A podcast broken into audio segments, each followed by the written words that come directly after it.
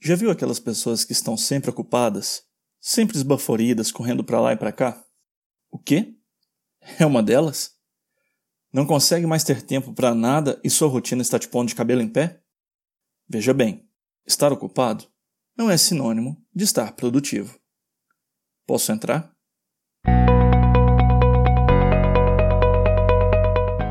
Eu quero viver em um Brasil produtivo e ajudar pessoas a serem sua melhor versão. Para isso, eu compartilho técnicas de produtividade e formas de como fazer melhor as coisas. Vem comigo. Eu sou o Fernando Sobrinho. Seja bem-vindo ao Balanço Focado.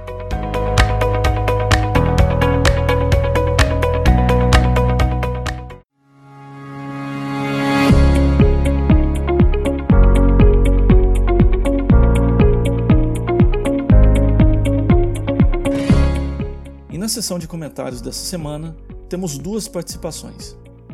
Marcelene Cedo, de Belo Horizonte, mandou uma mensagem de texto, comentando sobre aquela série a respeito da metodologia de análise e solução de problemas, que nós colocamos no nosso blog.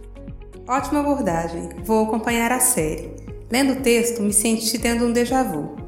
Me lembrei e revivi o sentimento que tínhamos no final dos anos 90 e início dos anos 2000, com o aparecimento do comércio de camelôs com aqueles aparelhos eletroeletrônicos, cópia da cópia, relógios, etc., que quase não funcionavam, mas o povo comprava pelo pseudo-status de ter um produto importado e diziam exatamente isso: pelo preço, tá bom.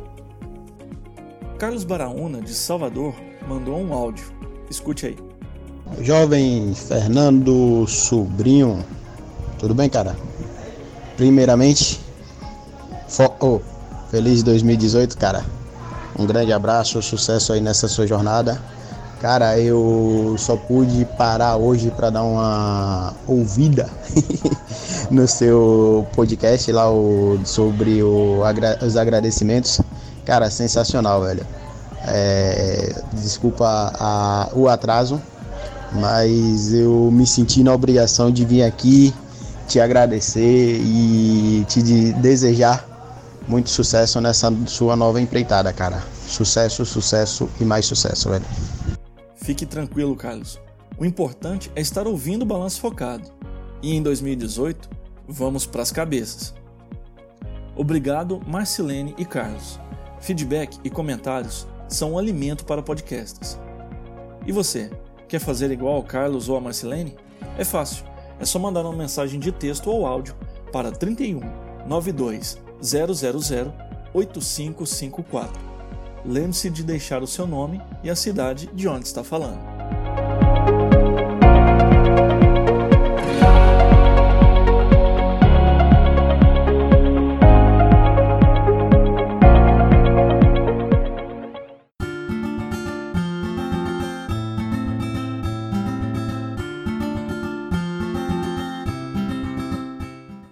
Quantas vezes você, ao reconhecer algum amigo na rua, no shopping, no trabalho, e que já não vê há algum tempo, depois de cumprimentar essa pessoa, pergunta: "E aí, como que estão as coisas?" Essa pessoa normalmente te responde: "Uma correria, tô cansado de fazer tanta coisa." Ou "Tem que correr atrás, né?" Ou você mesmo, quando alguém te pergunta como você está e suas respostas não têm sido diferentes assim, Algum tempo atrás, estar ocupado era uma coisa só de gente importante, responsável, com alto reconhecimento pelas pessoas. Mas o atual momento que estamos vivendo não é bem isso não, viu? Pode até ser que essa seja a tentativa de tentar se mostrar importante. Se eu falar que estou ocupado, as pessoas vão me respeitar muito. Lê do engano. Pior ainda, se você estiver realmente se ocupando demais, com uma agenda que ao menor chacoalhar dos fatores que você não controla, simplesmente desmorona o seu planejamento do dia e fazendo você ficar muito estressado por isso. Não é a quantidade numerosa de coisas que fazemos ou com as quais nos ocupamos que definem se estamos sendo produtivos, importantes ou o que quer que seja. O que realmente importa é se você está fazendo as coisas que fazem você se tornar uma pessoa que faz acontecer. Não é só ter resultado, mas ter resultados sempre e com o uso racional dos recursos disponíveis. Se você não cuida bem do seu tempo, certamente não irá cuidar também de outros tipos de recursos, como dinheiro, materiais e até alimentos. Um crescente número de pessoas acabam aceitando entrar em um ritmo de vida em que suas agendas vão ficando lotadas de coisas para fazer. compromissos e mesmo atividades exatamente por ter dificuldade de lidar com tomar decisões sobre como gastar de forma correta o seu tempo. Assim, filas e mais filas de atividades vão sendo colocadas sem o adequado filtro se aquela atividade está alinhada com pelo menos esses dois critérios. É uma obrigação que tenho que cumprir ou é algo ligado a sonhos que quero alcançar. Veja bem, eu afirmei minimamente com esses dois. Podem existir mais critérios que estabelecem as coisas que você precisa, quer e tem satisfação em fazer. Quer reconhecer se você está vivendo isso? Dê uma pausa aqui no podcast e liste as diversas coisas com as quais você está envolvido. Logo em seguida, pense um instante naquilo que você quer para você. Pause agora, faça o exercício e aí volte a tocar o episódio.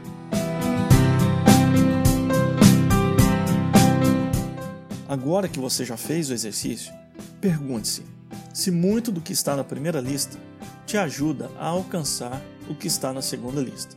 Na descrição desse episódio, eu vou pôr um arquivo para você fazer esse exercício com um tempo maior. Reconheço que o nosso tempo e a nossa cultura estão cada vez mais gerando demandas de atenção da nossa parte. A distração está em todo lugar, desde as notificações nos smartphones até a enorme quantidade de coisas legais para se fazer. Quem aqui não curte maratonar séries e filmes? Eu não estou criticando isso. Eu mesmo sou muito fã de games, filmes e séries e me permito assistir os que mais entram no meu gosto pessoal. A questão é que eu tenho em meu sistema de gestão de tarefas o inventário de tudo que eu estou compromissado a fazer. Aí, quando escolho não fazer alguma coisa em algum momento disponível, sinto-me completamente livre da culpa por estar me divertindo, passeando ou fazendo qualquer outra coisa que não sejam os compromissos. E isso me permite curtir aquele momento de forma plena. Lily Tomlin, que é uma atriz norte-americana de Grace e Frank, uma vez disse: O problema de se estar numa corrida de ratos é que, mesmo se você ganhar, você continua sendo um rato. Então, aqui vão algumas dicas para você conseguir sair fora dessa corrida dos ratos e passar a ter mais controle e perspectiva sobre a sua vida. Número 1. Reconheça que você não ajustou seu propósito de vida e, em consequência, as tarefas que entram no seu foco de atenção acabam sendo as prioridades e propósitos dos outros. Ao reconhecer, você já está dando um poderoso passo no sentido de mudar isso.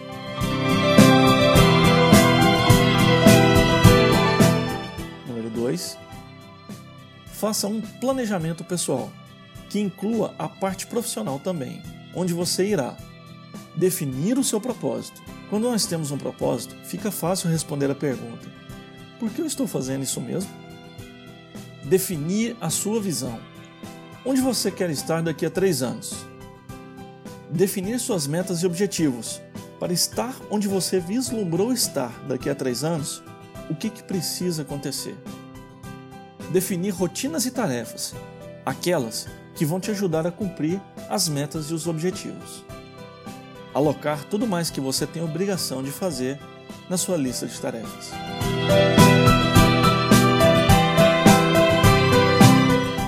Número 3. Com o plano em mãos, parta para a ação e todas as vezes que você se deparar com novidades a fazer, vai ter noção se elas vão te levar para atingir o seu propósito ou não.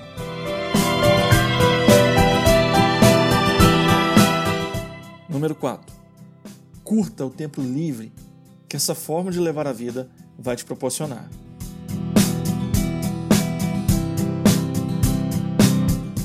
Quanto mais críticos somos sobre como usamos o nosso tempo e a nossa energia, menos atividades que só ocupam tempo entram nas nossas listas de tarefa. E sem dúvida, nos tornamos aptos a ajudar nossas ações serem mais bem-sucedidas e nos aproximar de uma vida que tem mais significado e propósito.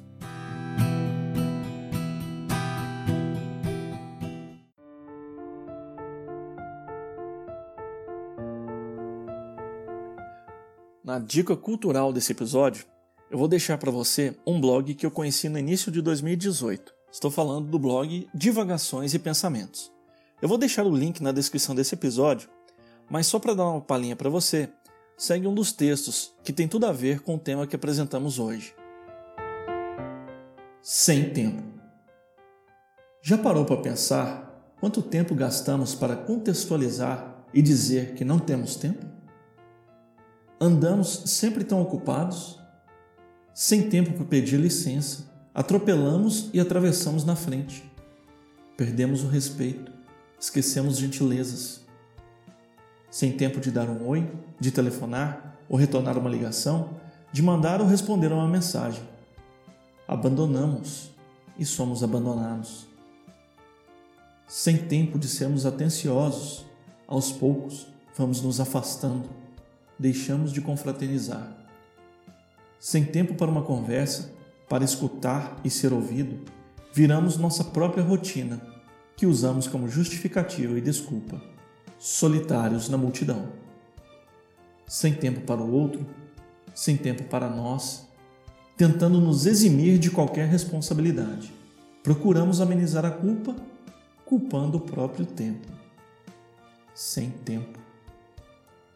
Que não percebemos o quanto de tempo perdemos com desculpas. Que não percebemos o quanto de tempo temos para doar atenção. Que não percebemos quão pouco tempo alguém precisa para se sentir valorizado.